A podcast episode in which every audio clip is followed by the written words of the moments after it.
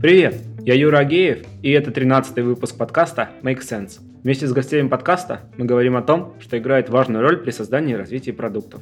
Люди, идеи, деньги, инструменты и практики. И сегодня мой собеседник Алексей Никушин, руководитель направления маркетинг-аналитики в Co, автор канала Интернет-аналитика и основатель конференции Мати Маркетинг. Мы поговорим о том, как появилась идея канала и как у него стало 32 тысячи подписчиков – как менеджеру продукта исследовать новые рынки и чему ему стоит поучиться у аналитиков. И о том, как и куда будет развиваться профессиональное сообщество маркетинговых аналитиков в ближайшем будущем. Леша, привет! Привет! Я, когда искал информацию про тебя в интернете, ввел просто твое имя, и, и первое, что показал Google, видео с э, TEDx, оно называется «89 дней без Фейсбука». Давай начнем вот вместо традиционного знакомства, начнем с этого. Почему ты сделал такой эксперимент? Интересный на самом деле эксперимент получился, который не готовился заранее. Случилось так, была осень, был сентябрь месяц, я в каком-то плохом настроении пришел на работу. Вместо того, чтобы начать работать, я зашел на Facebook, поскроллил ленту, и там была какая-то ерунда в тот день. Я, значит, написал пост о том, что, ребята, а вот если избавиться от Фейсбука, я пропущу что-нибудь важное. И где-то в одной из первых мне написала Оксана Пурцкова, организатор э, московского TEDx. Говорит, слушай, если, если вот уйдешь из Фейсбука, на некоторое время. Приходи ко мне выступать на TEDx. Для меня это было, ну, таким как бы космическим предложением. Говорю, да не вопрос. Я говорю, я готов там отказаться от Фейсбука. Вроде как я уже был в тусовке вот этой вот э, Digital, еще что-то. Я тогда работал аналитиком РАЭК. И, в принципе, мне важно было находиться в Фейсбуке просто для того, чтобы читать разные мнения, все такое. Говорю, да, давай, конечно, я готов. Я говорю, готов начать завтра, сегодня вечером напишу тогда пост о том, что Оксана предложила. Затегую там тебя, затегую TEDx, скажу все, что придумал. Сделал, выключил Facebook для того, чтобы не заходить в него. Я часто пытался, точнее, ограничить себя в потреблении там, новостной ленты, в потреблении общения. И единственное, что мне нужно было сделать, я всегда искал какие-то... Ну, то есть удалил приложение с телефона. Все равно потом ты, значит, в браузерную строку вбил, там зашел. Как я решил избавиться от того, чтобы не заходить? Я ввел словно с закрытыми глазами длиннющий пароль, скопировал его, ставить, вставить.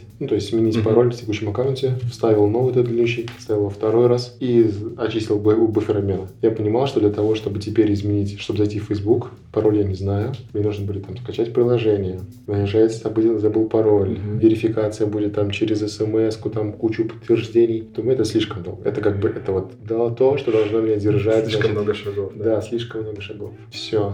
Потом, значит, прошло две недели, я хорохорился. Потом, значит, говорю девушке, говорю, Саша, посмотри, как там комментарии пишет, может, ну, интересно, я же последний пост написал и вышел. Сколько лайков собрал? Говорит, Леша, нельзя. Говорю, посмотри. Она говорит, 27 лайков и 14 комментов на тему ничего с тобой не случится, ждем возвращения, ждем возвращения завтра, там все такое, понял.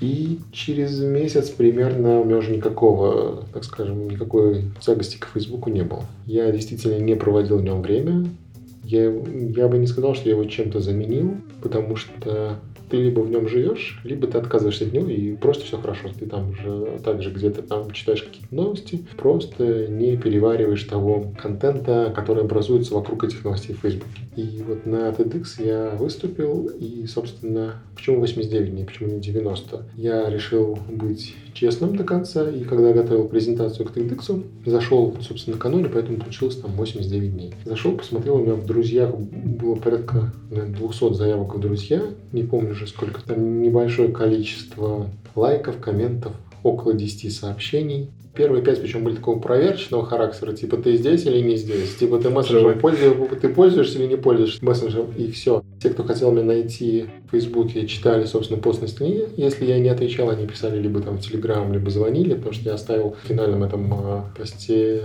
телефон и почту. Никто меня не потерял. У меня не было такого, что вот я ушел с Фейсбука и, не знаю, там сломал себе карьеру, жизнь, что-то еще. То есть, ну, вообще ни разу. Крутяк. Скажи, а тебе же нужна информация для твоего канала интернет-аналитика. Это как-то не сказалось на канале твоем? Я стал уделять ему тогда больше времени, ну, потому что из Facebook ушел, а в Фейсбуке, ну, я не знаю, я пока не читал. Ну, наверное, пару часов-то я в среднем торчал в нем. Сейчас, наверное, около часа. Вот тогда, наверное, около двух часов mm-hmm. было. Весь контент для интернет-аналитики берется из email рассылок. У меня огромное количество подписок там на всех. Сейчас расскажу, как сделать свою интернет-аналитику, которая будет примерно такой же. Если ты находишь какое-то исследование, ты подписываешься на email рассылки всех компаний, которые там так или иначе были упомянуты как источники данных, как источники информации. Таким образом, ты находишь, например, исследование McKinsey, видишь, на что они ссылаются, там, на, там, на Всемирный банк, на Всемирный экономический форум или что-то еще. Ты подписываешься на все эти источники. Почту они у меня формировались как... Я подписывался либо на RSS, либо на email рассылки. То есть там, ну, каком-нибудь Вашингтон Пост, Axios, еще что-то можно было подписаться на RSS. -ку. И каждое утро я смотрел, значит, во-первых, у меня была такая своеобразная повестка дня, которая не всегда доходила до прессы, до чего-то. Вот, оттуда можно было брать. Потом этих источников стало слишком много. И я начал резать эти RSS, чтобы мне в почте показывались только те статьи, в которых там есть слова research, еще что-то там, report, какое-нибудь там исследование. Ну, то есть, чтобы сразу в цель это было. И, исходя из этого, уже набирал какую-то информацию. Так что Facebook... Не был источником, да, таким важным? Он э, был источником, ну, как сказать, я в Фейсбуке тогда читал там Data Insight, например, Национальную ассоциацию дистанционной торговли, еще кого-то. То есть это люди, которые, в принципе, у которых есть собственное мнение там, о рынке e-кома, о рынке там, интернет-рекламы, еще чем-то. У них на самом деле глубокие мысли, но в целом это не критично. То есть если какой-то пост в Фейсбуке действительно что-то значит, его, скорее всего, где-то перепечатают. Mm, типа VC прибежит и... И вот да, если там какой-то, ну, скажем, такой-то срач в Фейсбуке возник, который более-менее важен, его перепечатают. Там, либо. Роем это перепечатывал, либо VC перепечатывает, либо еще кто-то. И это как-то вот э, выходит в такую это все равно тебя достанет. А все остальное, все эти вопросы, ну, это не так важно. Понял. Я посмотрел пер, дату первых постов в канале, это был январь 2016. Это 11 января 2016 года. Я Два канал, с половиной года. Я канал, да, я канал завел причем 2 ноября, и я не решался написать в него. То есть даже несмотря на то, что он был пустой, я считал, что туда нельзя писать. Я боялся, два месяца собирался силами. 11 числа, первый день вышел на работу, написал туда 6 постов, написал своим руководителям о том, что вот завел канал, буду публично писать. Он говорит, кому нужна аналитика в России? Ну, типа 300 человек тебе там добавится. У нас был внутренний рабочий чатик, он говорит, ну, 300 человек тебе добавится. Я говорю, блин, говорю, 300 человек тоже Это аудитория. Нормально. Ну да, ну слушай, тогда у Андрея Сибранта было 2000 человек, у Бобука было 2,5. Для меня это были космические цифры. И, знаешь, я написал на Facebook, типа, завел канал, Сережа Плугутаренко сделал репост, сказал, наш аналитик сделал канал, будет туда выкладывать общедоступную информацию. Я пока ехал, я тогда жил на Братиславской, пока ехал из Москвы Сити до Братиславской, канал набил 110 человек. Ну, он квартальный план сделал. И как-то вот тихонечко пошло дальше. Сейчас два с половиной года. За первый год было всего 15 тысяч, благодаря подборкам, которые тогда, ну, собственно, там кто-то завел канал, сразу делалась какая-то подборка, и ну, туда попадали, в принципе, все адекватные каналы. Там mm. Андрей Бродецкий очень часто, Илья Пестов попадал со своим с Гроксом. Сибрант, мой канал тоже очень часто да. Во-первых, в нем был контент, и не стыдно было сослаться, потому что человек заходил в канал, видел там какой-то разношерстный контент, его там много, там, ну, порядка пяти постов в день я тогда писал. Каналов было мало. Вот. Сейчас 32 тысячи человек. Сейчас 32 тысячи человек, да, сейчас перестал расти. Но вот буквально там у меня была первая, то есть не важно, сколько человек тебя читает, важно качество аудитории. На первой встрече с Ильей Красинским, как бы Илья Красинский для меня тоже был, он и сейчас как бы, я его считаю очень крутым чуваком. До приезда в Москву, я о нем там где-то читал, смотрел там его ранние видосы на Ютубе, потом приехал туда, и как бы вот там я, Илья Красинский, это как бы там, бог юнит экономики. Потом он мне пишет сам личку, мне пишет Илья Красинский, типа, Леша, я слышал, ты там сделал чатик, кто-то сюда. И я думаю, блин, Илья Красинский написал, мне просится в мой чатик, он сейчас типа, можно я как бы, я тоже хочу? Я ему отсылаю ссылку, думаю, блин, сам Илья Красинский ко мне, вот как вообще? Думаю, на, вот сейчас главное не потерять, думаю, сейчас зайдет, скажет, вы там типа школьники, и уйдет. Я говорю, я думаю, мне нужно сейчас вот как-то зацепить, чтобы вот там типа да, по пообедать, нет, там типа поужинать, пообедать, познакомиться лично. Я, значит, я помню, пишу, типа, Илья, может быть, вы там не согласитесь со мной, думаю, не то, по-другому нужно. Я там стираю текст, пишу новый. И он напишет, типа, Леш, давай с тобой поужинаем на Таганке в среду. И я так, типа, да, конечно, я, я приеду. И я типа, блин, вот он, оказывается, все гораздо ближе. У меня еще был в то время как-то смещен вот, э, фокус на то, что человеку там невозможно не подойти, там что-то еще. Типа, я, если чувак там мало-мальски известен, это как бы это там звезда и все такое. Поэтому и на первой встрече он мне сразу сказал, у меня тогда было около 6-7 тысяч, он сказал, типа, это не метрика, это не та метрика, которая тебе важна. Ваните метрик, ну. Да, он говорит, типа, ну, слушай, ну, если ты хочешь набрать там, типа, до хрена аудитории, себе, во-первых, нужно писать не про аналитику, тебе нужно, не знаю, фотографии девушек туда постить, а во-вторых, ты просто закупаешь большое количество рекламы, и все. Тебе важно спозиционироваться на том, что экспертный контент не может быть всем нужным, не может быть всем интересен, поэтому ты там будет 15 тысяч человек, это, скорее всего, та тусовка, которая придет. Тем не менее, я немножко повел одну из веток каналов, какую-то такую вот попсовую историю, не только исследования, а какие-то там, какая-то инфографика, что-то еще, что можно пошарить, скинуть кому-то. И вообще, когда я выбирал тему канала,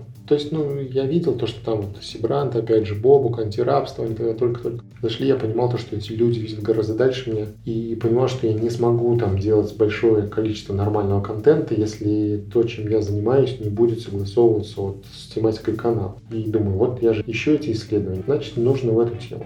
И нашел интересный абзац по-моему, где-то в американской прессе там писали, типа, парадокс инфографики. Типа, это та история, которую все пытаются себе сохранить там в папочку, еще куда-то закинуть. Типа, круто, много всего, сохраню-ка я это себе, а потом, или пошерю с кем-нибудь, типа, я сам самый умный. А потом сам еще вернусь и сам не разберусь. То есть, такая история, когда у всех вызывается краткосрочный вау-эффект, и потом ты долгое время к этому возвращаешься. Мне, в принципе, это и нужно было, потому что просмотры постов в Телеграме считаются ежедневно, добавляются друг дружке, если ты периодически возвращаешься, я всегда позиционировал вот этот вот э, канал как такой некий, условно, банк данных, чтобы сообщение было коротким, чтобы ты по сообщению сразу мог понять, о чем речь идет, сообщить какой-то факт, ссылку и какую-то картинку.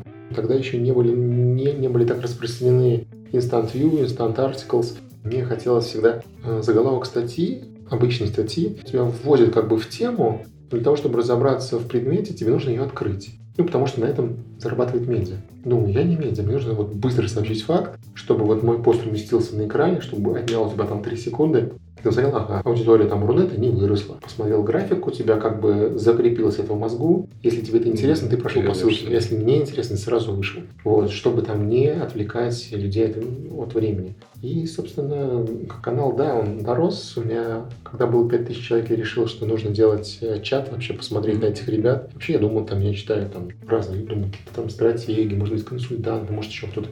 Казалось, меня читают маркетологи, веб-аналитики, со стратегами угадал. И, собственно, образовался вот этот чатик.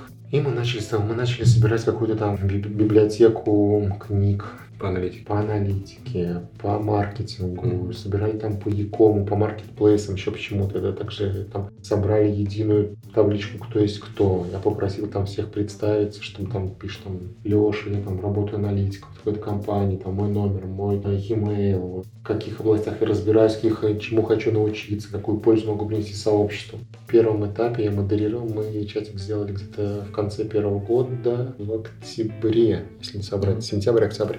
И первое время вот модерирование занимало огромное количество времени. Мне было там ужасно неудобно удалять оттуда людей, которые там просто флудили там друг с другом разговаривать. У меня тогда было, наверное, там человек 100, и сотни читает. И как бы в этом чате в разное время были разные люди. Если Красинский до сих пор там есть какое-то время там был и Балахнин, Илья, который как бы вот про большой маркетинг, был Дима Мацкевич, который как бы и про аналитику, и про продукты, и там про то, как пользователи друг с другом.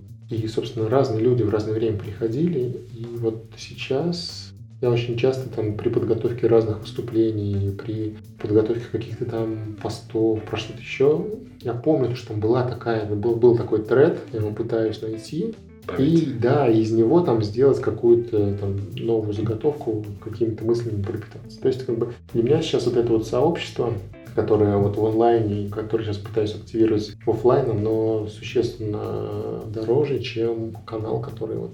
Ну, потому что канал все, он, я считаю, что в принципе он близок к своей максимальной аудитории, ну, может там 35 тысяч. Да и все, больше, наверное, и, и не надо. Угу. Собственно, та аудитория, которая должна быть. Просмотры падать постоянно. Да, я заметил тоже, это ну, тренд последние сколько? 6, наверное, Да, месяцев. вот я вот жду, во-первых, следующей недели. Следующей неделе у нас 13 октября. Это полгода после того, как в России объявили блокировку Telegram. Аккаунт, который там 13 апреля вышел из сети и больше в сети не появлялся, через 9 месяцев деактивируется. И сразу будет удален из всех каналов. Я вот жду вот этого числа, ну там 13, 14, 15, Ну, Понятно, может, там волна такая к будет. конца месяца, я думаю, там будет волна вот этого оттока. Мы Мгм. увидим реальное количество людей, которые были Интересно. да, вот этого мы ждем, вот этого я жду. А так, да, каналов становится все больше. Если ты начинаешь заниматься чем-то еще, кроме канала, не уделяя ему там регулярно большое количество времени, в принципе, это людям надоедает. Я, например, вижу там всплеск в субботу. Такое ощущение, что люди в субботу там лежа в кровати просто прощелкивают все каналы и снимают вот эти вот значки уведомления. М. Самое большое количество отписок именно вот в субботу, там в 11-12 часов дня. М. То есть там может уйти человек 40, наверное, ты ему там ничего писать не будешь. Причем неважно, писал ты, не писал, там суббота, 11 утра, там ну, минус 40 человек. Просто смотришь, думаешь, ну как бы посмотрел там, я же как админ, я вижу, кто Мгм. эти люди, фотки, там какой-то био, то, что у них написано. Пишешь там, типа, а что ушел? Не успеваю читать, слишком Мгм. много каналов. Типа сейчас вот лежал, прощелкал, ушел там из 10 штук. Ну там, если что, возвращайся. Окей. Я Хотя понял. есть ребята, которые уходят, приходят по несколько раз. Есть там интересный парень. Восемь раз уходил и восемь раз приходил. Я уже пишу, типа, Костя, привет, вот, Что такое? да? объясни. Он говорит, типа, я, значит, это, искал какое-то исследование, нашел, подписался, потом ты, типа, пишешь э, то, что мне не нужно, я вот там по электронной коммерции, значит, подписался, потом опять что-то искал, опять подписался, и, типа, вот он постоянно это. Я говорю, а что, ну, типа, у меня же там без звука. Мгм. Нет, я перфекционист, у меня, типа, пять каналов, которые я читаю. Я говорю, ну, спасибо, что иногда я вхожу в Включаю Да, список. я тогда еще ему задал вопрос, говорю, кого ты удаляешь, когда кого ты удаляешь, когда подписываешься. Вот, тут как бы по-разному бывает. Хорошо, слушай, изначально, если я прав- правильно понял, у тебя была задача в канале собрать там исследования рынков, шерить их с людьми. Да, и это еще, знаешь, как это было подкреплено историей с блоком слайдшера Мгм. в России. На слайдшере вообще как бы это кладезь информации. И слава богу, что нас научили всех пользоваться VPN, да, теперь как бы слайдшер доступен снова больше большому количеству людей. Когда слайдшер закончился, тогда думаешь, блин, а куда теперь? Я считал, что Блин, исследованиями тоже. Вот у нас там что в чатике, что когда я в Jason Partners работал, там нашли какое-то исследование, там закинули, типа, вот, смотрите, крутое исследование, там, не знаю, условно, прайсов. А он там на английском. Так окей, да, ты его сохранил себе в папочку, обложку на нем посмотрел, вот так вот один раз пролистал, что-то там, как, как бы, я если взгляд сразу ни, ни за что не за- зацепился, все, ты его больше никогда в жизни не, откроешь. Вот, я для себя думаю, то, что уж если там исследование нашел, по диагонали его там прочитать, найти какой-нибудь интересный график, что-то еще, надо хотя бы там про этот график рассказать и прибить это исследование как вот отдельным там ростом, типа, вот, заходите и смотрите, потому что, ну, на самом деле исследования не читаются, даже у Всемирного банка есть история, Всемирный банк готовит, значит, большое количество отчетов для правительства, и потом, значит, у них был такой забавный случай, когда директор, по-моему, департамент исследований или кого-то там еще запросил статистику, какое количество раз эти исследования скачаны с сайта. И там, значит, около 90% исследований э, были скачаны менее 100 раз с сайта, а 80% менее 10 или что-то около, ну, какие-то единицы. То есть, по сути дела, организация тратит огромное количество денег, огромное количество там рабочих часов на то, чтобы сделать эти исследования, их никто не читает. Они, значит, из этого составили исследование, что никто не читает. Об этом написал, по-моему, Вашингтон Пост, и этот файл стал самым скачиваемым с сайта. Я о том, что исследования не читают. Да, да, да. Ну вот, ну, на самом деле, исследования не читают, потому что люди лучше прочитают там пост в Фейсбуке, какую-нибудь там информационную жвачку, еще что-то, а в исследовании нужно прям вникать, фокусироваться, еще там английский язык и как бы сложные слова, вот оно, оно все как-то так. У продуктов точно есть боль. Я много раз с ней сам сталкивался, слышал от ребят о том, когда ты ну, начинаешь думать о новых рынках, для своего продукта. Тебе нужна информация. Вот как тебе исследовать новый рынок, с чего начать, ну, кроме того, чтобы подписаться на интернет-аналитику. Ну, это не, на самом деле, не обязательно подписываться и все такое.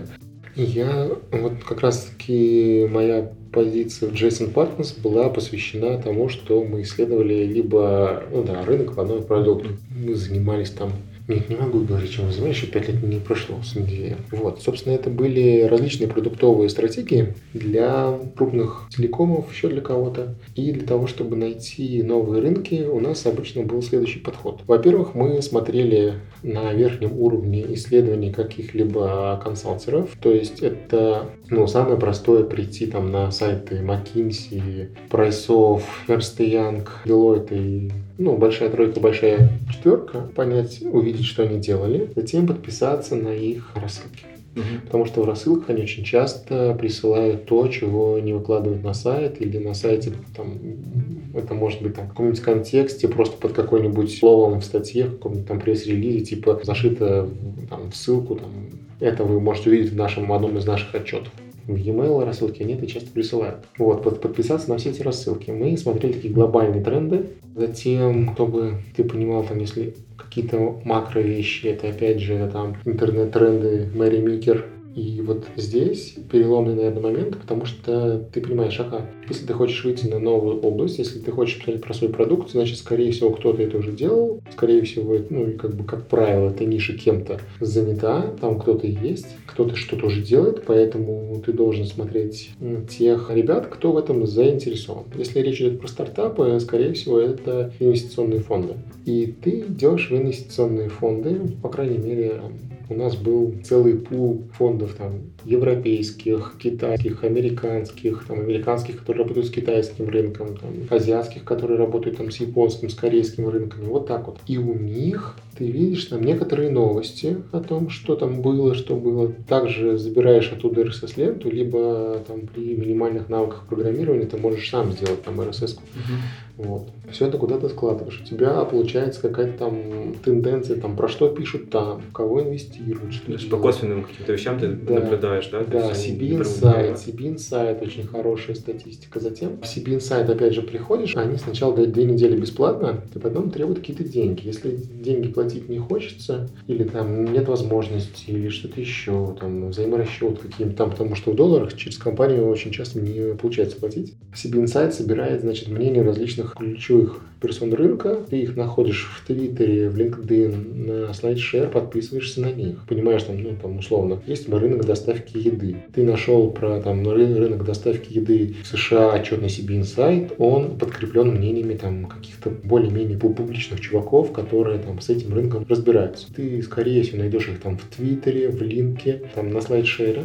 На SlideShare они заливают, у них хорошо с культурой. Вот если он высылал где-то с презой, эту презу залил на SlideShare, написал такой-то конфе, такой-то секции, я рассказывал об этом. И, собственно, ты отсюда начал, ага, он в Твиттере сделал твит о том, что выложил новую mm-hmm. преду. Ты пошел на слайдшер, нашел, что за мероприятие, кто на нем был, какая секция, кто был в этой секции, подписался на них, посмотрел, yeah. какой-нибудь там срач в Твиттере пошел, кто прав, кто не прав. И ты начинаешь, ага, как детектив такой, да? Да, ну это вот прям такая история, что ты там где-то там нашел одну строчку, где-то еще. Они же как бы ребята тоже, которые поспорить любят. И где-нибудь, в каком-нибудь там Твиттере, понимаешь, что он там опубликовал какой-нибудь там слайд и написал, типа, вот там, там доказательство моих слов, это там вот такой-то вот там график из вот этого отчета. Ты, ага, вот есть такой отчет, пошел, нашел этот отчет. И как бы вот это вот постоянная такая история, поэтому здесь, наверное, однозначного ответа нету, что ты пойдешь туда и что-то mm-hmm. найдешь. Нужно быть, во-первых, ну, если мы про российский рынок, ты должен быть подписан на Фейсбуке, там, у нас то, что больше это все на Фейсбуке на ключевых ребят, которые там есть, ну, там, в этой сфере. И, во-вторых, смотреть, что происходит с различными зарубежными рынками через вот их наиболее ярких представителей. Если мы говорим уже там чуть ниже уровень, чуть-чуть более прикладной, это мониторинг прессы, ну это, как правило, уже постфактум, потому что когда там кто-то в кого-то проинвестировал, кто-то запустился успешно, там отбился, тогда люди об этом говорят. Если люди об этом не говорят, ну, значит, либо сказать нечего, либо об этом... То есть, к чья-то хорошая фраза.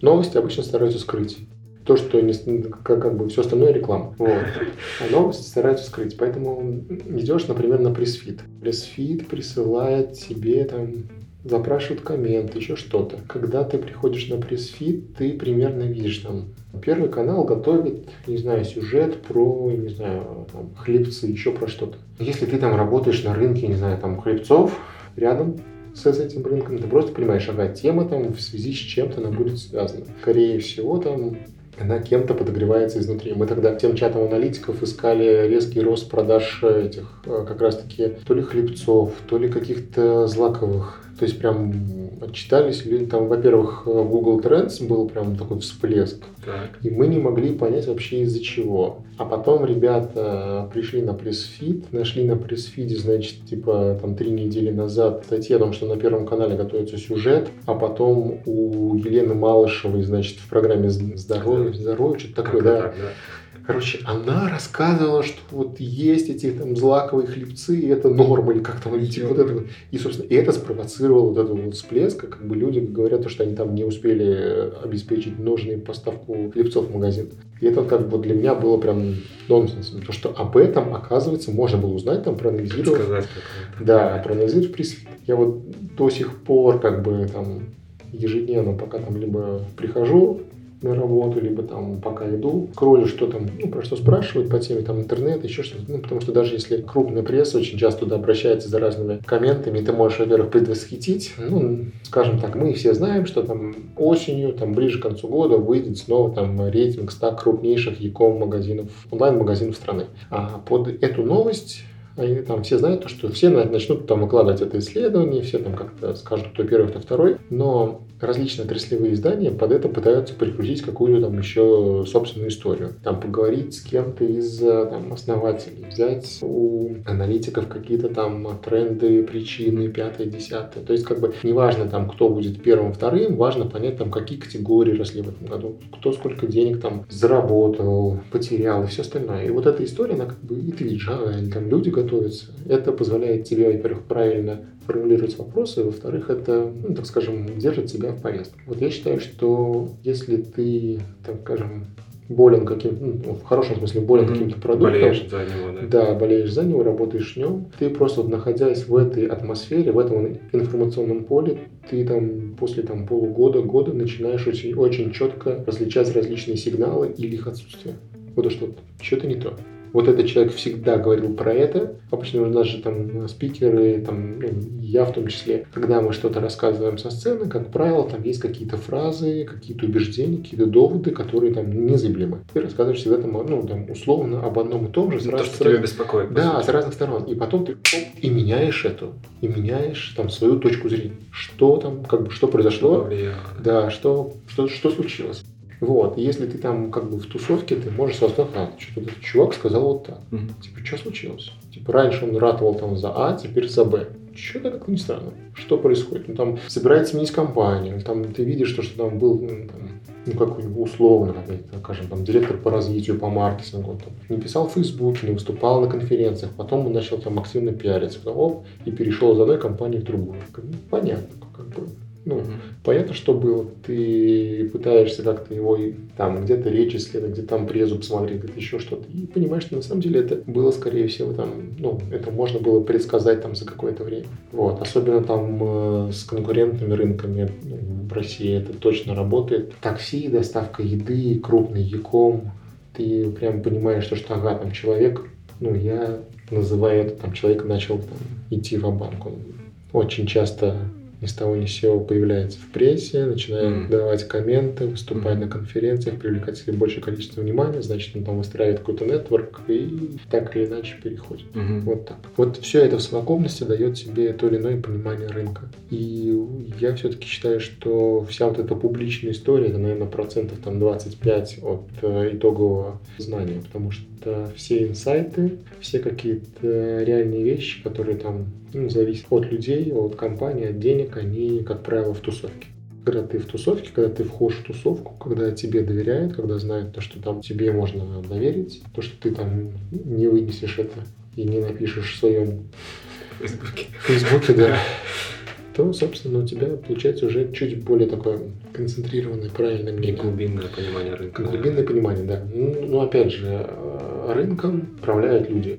Если там человек решил там действовать так, то он, его что-то на это подтолкнуло другие люди, другие обстоятельства, там что-то еще. Поэтому, если ты разбираешься здесь, ты понимаешь, ага, там, если мы говорим про какие-то крупные компании, как у нас было там вот Джейсон Партнерс, когда с телекомами работали, там их не так много на рынке. И там основными вещами отличалось там, кто кого хантит, кто кому там звонит.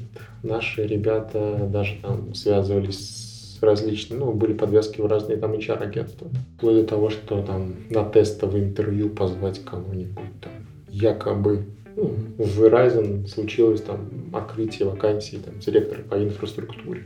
Давайте позовем там, на эту позицию там, каких-нибудь директоров из AT&T, из Vodafone, еще откуда-то, и послушаем, что, что они, говорят, говорят. Что они говорят. А под, ну, как бы... Скаутинг. Да, да, да, да. Либо наоборот, ты ходишь на собеседование к конкурентам, еще куда-то. Но это, это тоже очень распространенная история, когда ты со своим там аналитиком, с маркетологом или человеком, который не публичен в твоей компании, говоришь о том, слушай, ну как бы вот такая ситуация, сходишь на собеседование к нашим друзьям. Список вот. вопросов дают еще, да? Список вопросов, а, как бы список акцентов, на которые, да, когда ты там приходишь в стартап, конкурент. А вы там, кстати, уже там какая-то выручка есть, или вы там в полной степени на инвестициях живете? Тебе местный начальник, там, если они хотят тебя на самом деле как-то захантить, они тебе, скорее всего, раскроют там истинное положение дел. Ну, типа, мы там близко, вот там сам окупаем, если что. Mm-hmm. Я вот про вас не нашел ничего. Я просто ничего не нашел. Вот такая история, кстати, у Netflix развита. Оттуда ребятам прям чуть ли не заставляют там какое-то количество раз в квартал ходить по чужим компаниям и беседовать. Все-таки собеседование это интервью, и если ты, как даже с позиции собеседуемого, задаешь правильные вопросы, ты можешь понять, что к чему. Стоит ли переходить, не стоит. Какой уровень зарплаты элементарно, какие... Ну, то есть, если ты приходишь на позицию продуктолога, ты же обязан спросить какой-то... Рынок, а с чем я буду работать. Да, какой бэклог, что вы делаете. А, слушай, а если ты еще что-то на рынке представляешь, то ты можешь немножко там гнуть палец и говорить, типа, ну, слушайте, это не очень интересно. Вот эти задачи там не амбициозны. Ну, что вы реально сделать такого, да, что да, я да. должен к вам перейти? И ты начинаешь там, а если это какая-нибудь, ну, не то чтобы там неопытный HR, у нас же у нас обычно в как раз таки выстреливших стартапах работают HR более возрастные, тем, чем в компаниях, которые там что-то там делают, у них работают там дев, девочки HR, и к ним в хорошем смысле можно подсесть на уши. И типа рассказать, ну, что на самом деле происходит. И она там начинает уже там тебе продавать свою компанию. Ну, опять же, должен знать, с кем ты разговариваешь, какие mm-hmm. правильные вопросы, и делать это крайне тактично и аккуратно, потому что ну, рыночная разведка, она всегда была, никуда не денется. Окей, okay, давай попробуем просто резюмировать. Чтобы исследовать рынок, продукт может погрузить себя в информационную среду. Это рассылки, это подписаться на лидеров мнений, конференции. Ходить, ходить да, на конференции, знать людей лично угу. и как можно плотнее общаться в тусовке, которая аккумулирует в себя все знания об этой области. Да, ну и вот то, что последнее обсудили про хождение на интервью. Да, это, наверное, самый, самый, одна из лучших методик конкурентного анализа. Окей, зафиксировали. А у нас небольшой перерыв, сразу после которого мы вернемся к беседе. Я хочу напомнить, что подкаст выходит при поддержке конференции для менеджеров продуктов Product Sense. Наше следующее мероприятие будет 8-9 ноября в Минске. Хедвайнер мероприятия – Райан Говер, основатель Product Hunt. Для тех, кому больше интересна аналитика и прокачка в этой области, я рекомендую дослушать подкаст до конца, потому что там будет промокод на очень вкусную скидку для конференции Мати Маркетинг.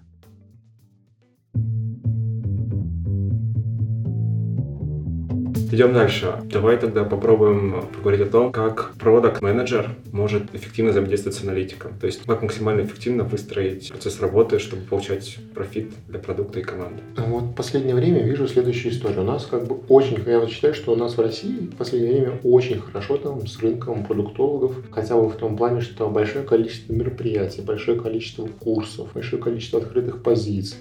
Люди там достаточно высокой частотностью меняют одну компанию на другую другую. Каждая там что-то значащая себя компания имеет в своем штате там одного или двух продуктологов высокого уровня и какое-то количество ребят, которые там на месте что-то делают с бэклогом. При этом, что мне не очень нравится, функция аналитика в этом плане такая как будто бы периферийно-вспомогательная. Типа вот продуктолог, он там царь и бог, и ему там аналитик что-то помогает, готовит, что-то еще делает. Я считаю, что наиболее эффективное взаимоотношение аналитика и маркетолога, аналитика и продуктолога продуктолога, возможно, в той связке, когда и тот, и другой, во-первых, разговаривают на языке бизнеса и цифр, то, можно, не всегда сразу получается. И когда аналитик ясно видит, как его цифры интерпретируются, что с ними делается, какие решения принимаются насчет него. Когда аналитик готовит цифры в никуда, которые как бы вот сделай мне это, и аналитик не знает, как они, собственно, будут интерпретированы, какие решения будут приняты, вот, собственно, это самый плохой вариант. Я считаю, что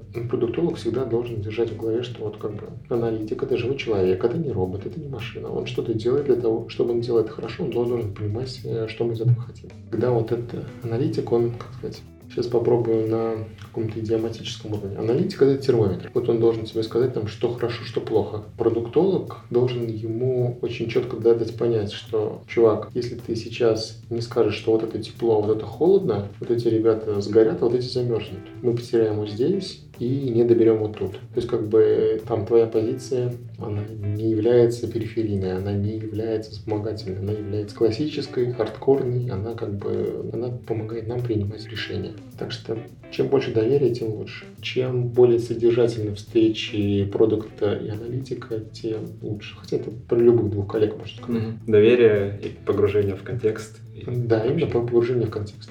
Скажи, чему продукт может научиться, ну, давай, топ-3 навыка аналитика, которые было бы классно перенять продукту? Ну, мы сейчас, вот, я так понимаю, что мы имеем в виду сейчас хорошего аналитика да, и хорошего продукта. Да. Когда мы говорим про хорошего аналитика и про продуктовую аналитику в целом, вот продуктовая аналитика – это аналитика нового, когда ты должен понять, как твои решения скажутся на продукте и что позволит ему найти новые точки роста. И если мы в этой концепции отвечаем, то, во-первых, это, наверное, самое необходимое – это общий правильный подход к об-тестированию, когда и аналитик, и продуктолог могут ну и по отдельности и вместе прийти к одним и тем же результатам ну, условно одинаковых АБ-тестов. Чтобы их правильно сделать, чтобы изначально понять, как, как именно его провести, чтобы он был репрезентативным, чтобы он, так был, чтобы он принес достаточную информацию для принятия решения, чтобы его можно было там когда-то куда-то докрутить, повторить или там никогда в жизни больше не повторять. Вот так. То есть вот, ну, АБ-тестирование в плане и самих подходов, и какого-то математического бэкграунда. Угу. Второе. Второе, что обычно продукты просят от аналитиков, это подготовить какие-то данные. Здесь может случиться следующее.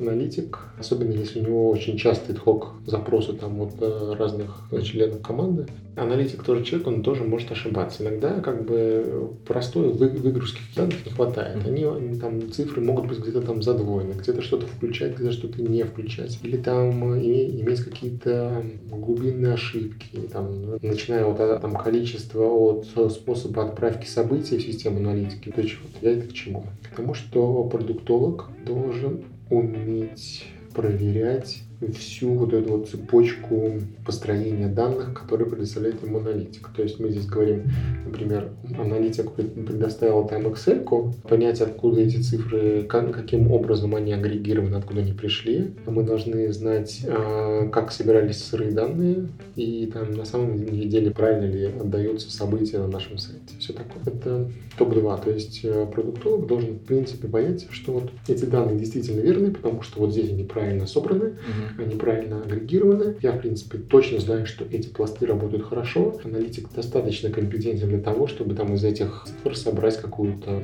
модельку, табличку, и, собственно, он сделает это там, с очень высокой вероятностью без ошибок, потому что для него это там, типичная задачка, которую он ну, там, в разных разрезах, но регулярно решает. И третье, третье сложнее, потому что здесь, наверное, зависит от специфики, от задач. Я считаю, что здесь самое главное, когда возникают какие-то проблемы, когда какие-то там данные не бьются, когда там вроде как бы цифры показывают одно, интуиция там, и здравый смысл подсказывает второе, вот суметь найти этот баланс. То есть здесь, наверное, не hard skills, а soft skills включаются, когда ты просто можешь поговорить, убедить и понять, что там, чуваки, вот цифры цифрами, нам нужно туда. Вот как бы там на личной харизме, там, на силе собственного там, имени, бренда, там, а, положения в компании. Здесь уже и в ту, и в другую сторону может э, варьироваться эта ситуация, когда ты говоришь, как бы, ну вот я вижу одно, но вот верю, что будет другое все-таки есть определенное количество ситуаций, когда решения были приняты, скажем так, на удачу, и они действительно были прорывными.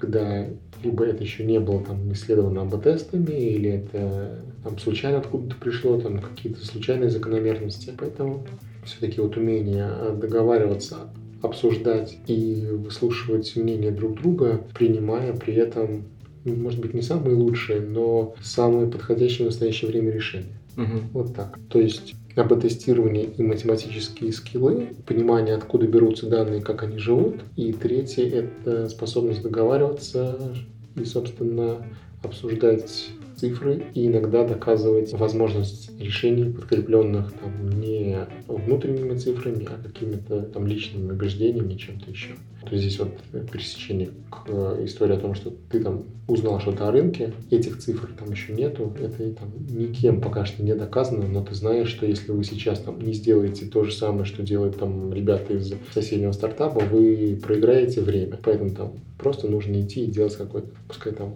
маленький там, пилотный проект, но делать угу. за, на какое-то там небольшое время забить на цифры, как бы вот, которые предшествовали этому. Угу. Но поговорить то, что чуваки, мы делаем это, и вот давайте-ка мы это сейчас сразу будем обсчитывать. То есть какие-то компромиссы. Понял. Софт-скиллы сейчас важны как никогда, мне кажется вообще на рынке. Ну да. Мы несколько раз касались этой темы, темы того, что формирование комьюнити не только в онлайне, но и в офлайне дает больше пользы для самого комьюнити. То, что люди, общаясь вживую, получают больше инсайтов и ну, проникаются, опять же, теми темами, которые не всегда выносят на поверхность. И я знаю, что ты в ноябре планируешь сделать конференцию «Мате-маркетинг», правильно назвал? Мате-маркетинг. Мате-маркетинг. Математика и маркетинг. А, вот откуда это. Я думал, это как-то связано с мате, но это... Ну, не, не, приятельский маркетинг тоже как бы он подходит, потому что это тусовка чатика, но вот он, математика Мате... и маркетинг. Все, все сошлось. Окей, расскажи немного много проектов. Суть какая? Начну опять вот с 2016 года. Брались с этим чатиком, было 100 человек в онлайне. Опять же, Илья Красинский говорит, тебе нужно этих ребят выводить я готов, как бы, они еще тогда сидели во фрии где-то на Курской, mm. он говорит, как бы, приходите, давайте, тебе нужно этих ребят, как бы, выводить, знакомиться, вытаскивать, я готов там дать э, площадку, приходите, познакомимся. Мы первый раз, там, ну, был, по-моему, тоже ноябрь, мы пришли туда, сели в кружок, я Леша, я аналитик, все равно. Нас было человек 20, и мы поняли то, что, как бы, там, ну, большинство людей там аналитиков и занимаются абсолютно разными вещами. Каждый в чем-то хорош, и у каждого огромное количество там каких-то белых пятен, пятен, пробелов, еще чего-то. И мы поняли, что вот такие вот официальные форматы нам пока еще не подходят. Мы стали выводить людей в бар. Я собирал людей в моем любимом баре на Большой Якиманке ты там тихо, там можно поговорить, там очень ну, просторно. Мы там собираемся на человек по 20, и я просил всегда ребят позвать кого-то еще, кто вот как бы в тусовочку. И так у нас появились ребята, которые работают в Гугле, ребята там, которые как-то были связаны с букингом, фейсбуком, еще кем-то. То есть для меня в то время это были просто какие-то там нечеловеческие связи. И я понимал, что ну, на самом деле там Балахнин пришел, Красинский пришел, пришел там чувак, который там заведует продажами всего региона в Гугле, мы с ними знакомились, мы с ними общались, понимаете, что это обычные люди, что это как бы не какие-то там, а, то есть вот эти вот все высокие форумы, мероприятия, они все демонстрируют нам вот эту вот э, привилегию спикера, когда он там стоит на высоком помосте на сцене, что-то говорит, и потом уходит, и тебе не остается ничего, кроме как там ему похлопать, восторгаться красотой его речи. А здесь как вот они все, их можно взять за пуговицу и спросить, как на самом деле все происходит. И вот тогда произошло несколько инсайтов. Первый инсайт это то, что приходят разные люди, говорят, ну там Э, самый частый кейс, который я рассказываю, пришел там парень, говорит, я работаю в крупном агентстве, директор по маркетингу. Сейчас объясню, что было. Когда-то мой друг позвал меня заниматься маркетингом собственного агентства. У нас там было три человека. Я вроде как ну, заводил какие-то контекстные рекламки, там компании что-то делал. А я потом росли, росли, росли. Нашли специально обычных людей, они стали работать. Я стал директором по маркетингу, там, вместе с директором по развитию, там, вместе с ним куда-то ездил, кому-то что-то продавал. Ну, примерно есть видение того 5-10. Потом э, разбежались, я перешел в другое агентство, поработал там немного. А сейчас перешел на сторону клиента, вот с хантилинг, говорит, получаю отличные деньги, но не понимаю, я не вижу глубины. Потом, говорит, есть какая-то туча аналитиков, говорит, они приносят какие-то отчеты, что-то еще, говорит, а я не понимаю. Вот если там вместо вот восьмерки будет написано девятка, вот что-то хорошо, плохо, или почему это произошло? То есть я вот этой глубины, говорит, не вижу. А я не могу к ним прийти и сказать, ребята, расскажите мне, что тут такое, потому что я директор по маркетингу, а они аналитики.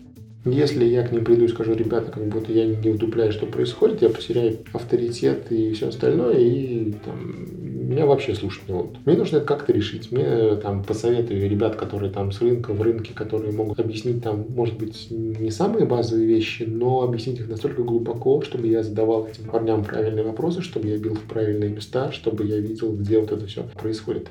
И вот здесь именно эта тема, она позволила мне понять вообще, что нужно сообществу. Так как была вот эта вот табличка, где писали люди там о там, то, что я знаю, то, что не знаю. И мы прям, ну, то есть я ее формализовал до, ну, как скажем, до таблицы, где были закодированы такие вещи, типа знает Python, знает SQL, не знает, как делать АБ-тесты, знает, как анализировать контекстную рекламу, никогда в жизни не работал с SQL. Очень хорошо разбирается в Excel, поэтому не использует Python. Ну, то есть вот какие такие вещи. Потом из этого были выделены там самые э, явные закономерности. То, что Такой сегмент не знает ну, вот это. это да, вот да, это. да, вот это, вот это, вот это. Получилось там четыре темы. Получилось э, конкурентный анализ, АБ-тестирование и большой сегмент, который был посвящен именно трансформации, загрузке, импорту данных. Мы в этом году в апреле-мае делали четыре метапа, которые были посвящены как раз теме ETL, извлечения, изменения данных, последующих там, смерджерить, обратно куда-то загрузить, сделать какие-то выводы. Вот. Мы сидели в ключе на трехгорке, собирались 100 человек. Я уже тогда подумал о большой конференции, поэтому думал, что люди должны точно проголосовать рублем. У меня были очень дешевые билеты по 1000 рублей. На эту 1000 рублей мы оплачивали услуги видеооператора и монтажера, пили чай, ели там печеньки и круассаны. Вот. И для меня как бы это была история точно не про деньги, она была именно про то, что вот люди пришли на эту тему. Вот эту тему тему люди ну, ну, проверил, по сути. Покупали, люди, да. Я смотрел на то, как люди уходят, приходят. У меня там, скажем так, 95 билетов было продано, 92 человека пришло, трое написали, типа, придем на следующий сегодня не получается. Я думаю, блин, это ну, там 3%, это в пределах погрешности, окей. Там 85 человек остались там до середины, в смысле, после первого перерыва, там 65 осталось до конца ну, отвалилось 30%. Смотришь дальше, там, кто из этих людей пришел на второй. Понимаешь, там 50% от тех ребят, которые были на первом, пришли на второй. Там хороший ретеншн, они вернулись, им интересно. Значит, как бы ты, ты что-то делаешь правильно. Какая когорта пришла там на третий, на четвертый. Какая тема у кого, опять какой резонанс вызвала. Что было объяснено хорошо, где там... То есть, на самом деле, делали так, что э, я подходил может быть, именно с точки зрения анализа темы ее вот про продвижение, мало заботясь, ну, то есть я подходил с позиции аналитика, не всегда а, там в полной мере заботясь о том, как аудитория это ну, насколько она будет готова к этому. То есть мы брали, например, такой бизнесовый доклад, например, Виталий Черемисинов из АИС про АБ-тесты, где они там рассказывали достаточно сложные вещи там про бизнес и как они оценивали те или иные характеристики его там через АБ-тестирование. И просто хардкорный доклад Рома Будылина из Яндекса, который вот с точки зрения математики, статистики, там, функций, фамилий каких-то неизвестных, там, не знаю, мне математиков, рассказывал просто такие вещи, что там, там после его доклада аудитория вышла по покурить вся. Те, кто курил, те, кто не курил. Я понимал, что как бы нужно прощупать то, что людям вот точно, там точно надо. Вот, люди приходили именно для того, чтобы делиться своими идеями, своими докладами с теми, кто может задать адекватный вопрос. Мне некоторые люди, которых я приглашал выступить, говорили о том, что вот э, на других бы я не, не пришел. Здесь ребята нормальные, они как бы из комьюнити, мы с ними там общаемся в чате, они задают приличные вопросы. Я приду, и поэтому я готов прочитать, потому только из-за этой аудитории. Поэтому там пожалуйста, не размывай ее. Поэтому мы особо, ну как, мы там первые 60 билетов на эти мероприятия, они вот уходили, типа, закинул в чатик, а написал в почту еще раз ребятам, они точно это увидели, там отдали эту тысячу рублей, через Яндекс деньги мы принимали оплату, и, и все, как бы, все, пришли. Если там у нас не хватало, 20-30 человек, я выкладывал пост в канал, как uh-huh. с позиции, ребята, вы можете не только прийти послушать, но и присоединиться к нашему чатику, вот как бы через вот эту операцию. И вот люди приходили, люди оставались, люди просили еще. И я говорил, что окей, все, тогда давайте постепенно, после третьего метапа я взял себе слово на 15 минут и говорю, вот осенью хочу делать вот это. Кому интересно, кто придет. Там, наверное, процентов 70 из зала подняли руки. Остальным у кого, ну, какой, они говорят, ну, типа, мы не совсем про то. Мы вот сюда ходим и понимаем, то, что для нас это overqualified. Если вы mm-hmm. будете делать там всю такую тусовку, нам это не надо, мы скорее там... Слишком сложно. Да, мы дадим коллегам. И формируя программу, у меня, ну, так скажем, за большую часть э, программы отвечаю я. И собрал тоже там маленький чатик из ребят, которые там точно знают, что нужно делать. Чтобы мы немножко, скажем, докручивали темы, которые были присланы нам людьми. Вот. И получается такая двухсторонняя история, когда как я это вообще делаю. Я знаю там то, что у тебя есть там классные доклады о том, какие темы ты рассказываешь, то, что ты можешь рассказывать, там не боишься публики, я тебя зову и прошу у тебя какую-то новую уникальную тему, какой-то предысторию, потому что там вот там в прошлый раз там в комьюнити, в чатике было такое-то обсуждение. Mm-hmm. Ты вот затронул вот это вот это. Можем ее развернуть? Вот как было бы интересно. В прошлом году ты делал доклад там опосредованно касался этой темы. Давай его докрутим, давай сейчас там сделаем опросик в чатике, mm-hmm. что там людям интересно, что как можно... Ну, то есть, чтобы твой доклад, чтобы он решал какую-то задачу вот прямо вот здесь и... Mm-hmm. Сейчас. Да, поэтому вот э, с завтрашнего дня уже пойдут на страницы спикеров. Я на конференции под каждого спикера делаю свою страничку. Mm-hmm. Ну, каждую страничку встроим опросную форму. Опросную форму, чтобы люди могли задать вопросы повлиять спикеру. на доклад еще, да, получается? Ну, не то чтобы повлиять. Может быть, в секции Q&A или там, чтобы он в конце какие-то вещи сказал. Не факт, что эти вещи, там эти вопросы пойдут прям точно на 100%. Но вот возможность односторонней связи, во-первых, даст лучше понимание понимание об аудитории, с точки зрения спикеров он поймет, там, кто его слушает, какие вопросы сразу возникли. И со стороны аудитории возможность э, обратной связи, на мой взгляд, тоже всегда хорошо.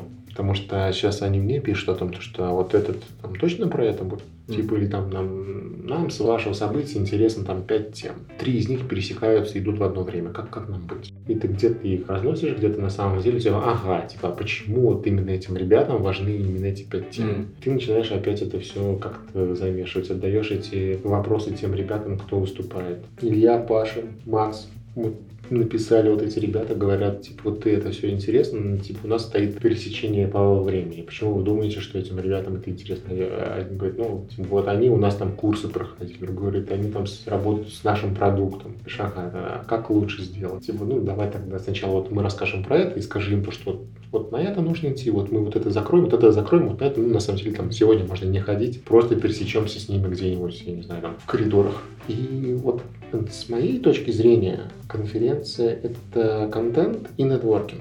Контент, который ты потребляешь моментально, не откладывая на потом, потому что если ты откладываешь на потом, ты постоянно как-то отодвигаешь, отодвигаешь. Не будет времени. Ну да, или не очень важно становится, или там когда-нибудь вернусь, и, собственно, все. И нетворкинг. Если собирается сильная команда ребят, которые о чем-то рассказывают, если им, их, им сразу задали те вопросы, которые насущны, если они на них пытаются ответить, если они знают, что вот такая боль, это им помогает, и аудитории помогает, поэтому и как-то больше нетворка, больше возможностей. Все просто. Очень крутой подход, он можно назвать комьюнити драйвен, плюс еще аналитика, плюс метрики. Мне я кажется... могу, могу поделиться с тобой историей, как я, собственно, активировал аудиторию. Я ходил вот на этих метапах, я у себя, ну, их было там четыре штуки, я всегда брал на себя позицию такого ведущего, и у меня всегда был с собой там блокнот или смартфон. И так как ребята на первые два, по крайней мере, приходили те, которых я уже знал, ну, там 80% этих ребят я знал лично. Я у себя в табличке отмечал там что они делают. Mm. То есть там пришел, сидит с ноутбуком, пытается что-то делать. Там, если сидит с ноутом, поставил там плюсики. Без ноута пришел, поставил там минусы. Там, там из тех, кто сидит с ноутом, там получился или не получился. Удалось мне узнать, там, ну, сделал он или не сделал. Я в перерыве обычно там по всех отбегал, типа, ну как, ну как, там, успел сделать, не успел, где застрял, там, что получилось, тоже опять там пошел, поставил. И у меня такая история. Если чувак на первом этапе что-то делал и у него не получилось, на второй, скорее всего, придет без ноута. Я потом интерпретирую интерпретировал для себя, как у него хреновая первая сессия. У него первая сессия была неудачной, у него плохой опыт, он думает, что он там какой-то там глупый, не такой, не, способен, не разбирается. Он не приходит. После второго, как бы он пришел, то есть я вижу, ага, здесь, здесь был с ноутом, пришел без ноута, начал филонить, скорее всего, ну, отвалится. Его нужно реактивировать. Я ему пишу там потом в Телеграме или там в почту или еще как-то, типа, как прошло. Говорит, типа, ну вот первый был нормальный, что-то я не получился, второй раз пришел послушал, ну что-то совсем мне не интересно. Ты говоришь, слушай, что нужно сделать, что ты пришел на третий? Давай мы тебе прям пришлем там, третья будет тема другая. В любом случае приходи, мы тебе там пришлем описание чуть-чуть поподробнее, чуть там пораньше подскажем, чуть побольше там дадим э, времени на это, на все, чтобы получилось, приходи там с ноутом. Для меня вот был такой маркер, что человек пришел mm. с ноутом, значит, готовый работать. Вот, и на третий этап мы уже, во-первых, э, спикеров готовили лучше. Заданий было не, не так много. Больше литературы скидывали. И получилось так, что те, кто на первые два приходил с ноутом, они на третий пришли без какой-либо вот поддержки. Они уже как бы не привыкли, то, что нужно ходить с ноутом. Те, которых вот пытались реактивировать, скажем так, они, собственно, там большая часть из них снова пришла с ноутами, но положили ноут там на коленки и сидели. И потом я заметил следующее. У нас в этот день на третий этап пришли несколько ребят из МГИМО и из Вышки. Угу. И ситуация такая. Если парень сидит с ноутбуком и, собственно, планировал ничего не делать, но рядом с ним сидит девушка тоже с ноутом и пытается что-то делать, он не только начнет делать сам, он еще будет ей помогать. Типа, чтобы понять, типа, чтобы продемонстрировать, что он как бы не... Сейчас, да, да, да. Да, что он как бы не... При этом, если два парня сидят, ну, там, примерно из одинаковой компании, ну, скажем, там, Яндекс и Циан, вот они сидят рядом, что-то спикер объясняет там что-то сложное, они примерно понимают, что они на одинаковых позициях, ни один, ни другой делать ничего не будет. Они закрыли ноутбуки, и они говорят о том, что ну вот этот подход не совсем верный, я бы сделал по-другому.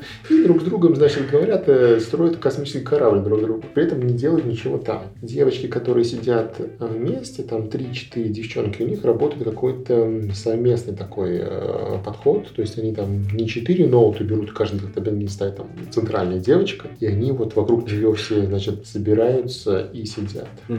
Поэтому я уже придумал, как я буду делать эти. Следующий метод? Нет. Как, как я буду наполнять аудитории на матемаркетинге.